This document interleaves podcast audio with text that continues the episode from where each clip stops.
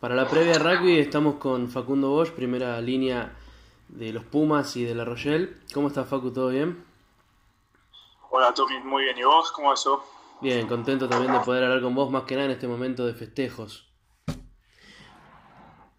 Sí, sí, sí. Te quería preguntar... Sí, sí, hay que concentrarse también en lo que viene. Te quería preguntar un poco, primero, eh, bueno, vos ya venís acostumbrado, digamos, a lo que es eh, victorias y, cosas después de mucho tiempo de espera, porque también después de más de 40 años pudiste en 2013 darte el gusto de salir campeón con tu club, con tus amigos. ¿Cómo fue también ese campeonato con Cuba? Sí, es verdad. La verdad que, tengo la, tuve la suerte de estar también en, ese equipo de Cuba con los jugadores que pasaron por Cuba eh, previo, a mí, con los jugadores eh, increíbles como, Nani Coleto, como Benjo de Pilleta y bueno, más atrás los Miggins y los Lance también, podemos hablar de mil personas que no tuvieron la suerte de, tener un campeonato, eh, así que nada, para mí fue increíble ese año, ese año fue increíble para todos a, nivel personal, a nivel todo, y bueno, y esto, y esto también es, es, algo, es algo increíble que nos pasó este fin de semana, ¿no? Vos, en ese momento el equipo de Cuba era, se podía decir que era parecido a jugar en un seleccionado de Buenos Aires o algo, porque Estabas vos, estaba Joton, estaba Tommy de la Vega, estaba Tute.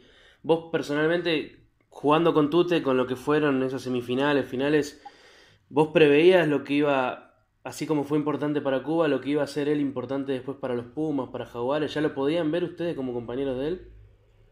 Sí, sí, yo a Tute lo conozco desde bueno, desde que yo llegué a Buenos Aires en la M19 y ya, ya lo veíamos, ya, ya sabíamos toda la cabeza que tenía y, y bueno, la calidad que tenía como jugador eh, muy ayudado también por, por la UAR para, para seguir creciendo como jugador y, nada, eh, se convirtió en lo que soy, es un emblema de, la, de, los All Blacks, de, de, Pumas y se mereció, se mereció, se mereció estar con los All Blacks, eso quise decir. Sí.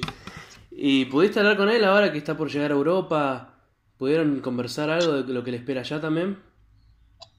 Sí, sí, estuvimos hablando bastante, está con, está con, está con mucha ganas de, nada, de esta experiencia, está, preparando todo, obviamente le gustaría mucho más estar acá. Eh, bueno, no le tocó por, la lesión, pero, pero ya, va a haber, ya va a haber otras. Pero la verdad se lo veía muy tranquilo, muy contento y bueno, también eh, con, con, bastante, con bastantes cosas que hacer porque, porque tiene al hijo, al hijo nuevo, bueno, y la mujer que tiene que eso también. Vos, eh, hablando un poco de, rugby, bueno, pasaste de Buenos Aires, después estuviste también en Pampas 15. Seguramente has notado una diferencia grande física entre Pampas 15 y lo que es el Super Rugby. Y si tuvieras que destacar vos entre el campeonato de Super Rugby en el hemisferio sur y el top 14, ¿qué diferencias encontrás en cuanto a juego, en cuanto a preparación? Y son, la verdad que son, son muchas. Eh, el, el Super Rugby claramente es más rápido y eh, y al ser más rápido las defensas son un poco más permeables, eh, se podría decir. Pero y yo diría que el nivel de contacto puede ser un poco más fuerte en, el top 14. Pero la verdad que son dos campeonatos eh, impresionantes con jugadores increíbles y que, y que se alimentan muchas veces entre ellos, mucho más que nada de Super Rugby a top 14 se van, van muchos, así que está buenísimo, está buenísimo jugarlo y, haber hecho también la experiencia del Super Rugby, que ojalá en algún otro momento se dé, ¿por qué no? ¿Y cómo te sentiste vos este año al ser convocado nuevamente a los Pumas? No, bueno, eh, como, lo dijo, como lo dije acá cuando, cuando llegué, es un, honor y un privilegio estar, estar, siempre en Pumas y con el equipo que tenemos, que, que, la verdad que son, son chicos que se, que se mataron por estar acá que, que están con, con muchas ganas de, de, hacer cosas grandes y, y, se nota y se nota en todos los entrenamientos, se nota, se nota en, la, en la disciplina que, que le meten y le metemos. Así que nada, no solamente es un honor y un privilegio, sino que también es un placer entrenar con gente así. Bueno, me hablas del equipo, de la gente, del entrenamiento. Eh, te pregunto cómo te tomó a vos la cuarentena, para, en lo personal, cómo te sentís vos físicamente ¿Y cómo estás en la competencia también con, los chicos, con, con Socino, con, Montoya por un puesto de hooker? No, bien, bien. Yo personalmente, eh, físicamente, físicamente estoy bien. Eh, hay cosas, hay cosas acá, un poco diferente de la que me estoy, que me estoy terminando de acostumbrar. Eh, por suerte tuvimos esta, esta cuarentena previa de 14 días que estuvimos solamente en Europa y, bueno, con el tema del sistema de juego y eso eh, pude, pude, pude agarrar ritmo rápido y después con un poco el scrum y, algunas cosas que, que, me piden diferentes a lo que hacía en, en, otro equipo y que, que capaz los chicos están más acostumbrados por haber estado en Jaguares y estado en el sistema hace un par de años. Pero bueno, nada, eh, yo laburo mucho y confío, confío plenamente en mí, así que eh, por la competencia es, es súper sana y nos ayuda muchísimo y me ayudan también a, a, a acostumbrarme y a, estar, y a sentirme mejor, así que, así que muy contento también por la mano que me dan los chicos. Vos hablás de, de que hay cosas diferentes por ahí en este momento a lo que era antes o a lo que estás acostumbrado vos en Francia. Se comentaba mucho durante el partido que eso, en, en actitud defensiva que tenían ustedes, aguantar el tackle de pie y demás, son conceptos y consejos que trajo Cheika al equipo. ¿Qué otros consejos les ha dado a la hora del, del juego que estén tratando de implementar? Y Michael sí, sí está, está dando una mano grande con, con este tema de, de mantener arriba, de mantener arriba a los, a los, al contrario, eh, darnos tiempo, darnos tiempo que se arme el muro. Eh, y la verdad que en, en ataque da, da, muchas herramientas, es muy claro en lo que dice y da muchas herramientas. Yo creo que más que nada para los tres cuartos es un, es un placer tenerlo. Eh, y sí, y después en, en, algunas cuestiones técnicas específicas eh, se, se, nota, se nota la experiencia que tiene la cohesión que tiene con Mario, así que, está bueno, está buenísimo tenerlo. Sí, él aparte había dicho que soñaba con ser el, el, tipo que venga, el entrenador que venga a colaborar y, y, ser parte del primer equipo que le gana a los All Blacks. ¿Cómo lo vivieron todos juntos como equipo? ¿Cómo fue el post partido? No, fue, fue, una alegría, la verdad que fue una alegría, más que nada por, por el esfuerzo, la preparación que previa eh, y, por, y por cómo se dio el partido, porque no solamente se le ganó a los All Blacks, sino que se le ganó durante todo el partido no es que, no es que pareció, pareció que lo ganamos eh, de suerte, por decirlo de alguna forma, sino que realmente dominamos todo el partido eh, y, eso se notó y creo que es lo que, lo que, lo que más se destaca de este partido. Así que, eso, una alegría enorme cuando terminó el partido eh, y se disfrutó, se disfrutó mucho, pero ahora ya pensando en Australia.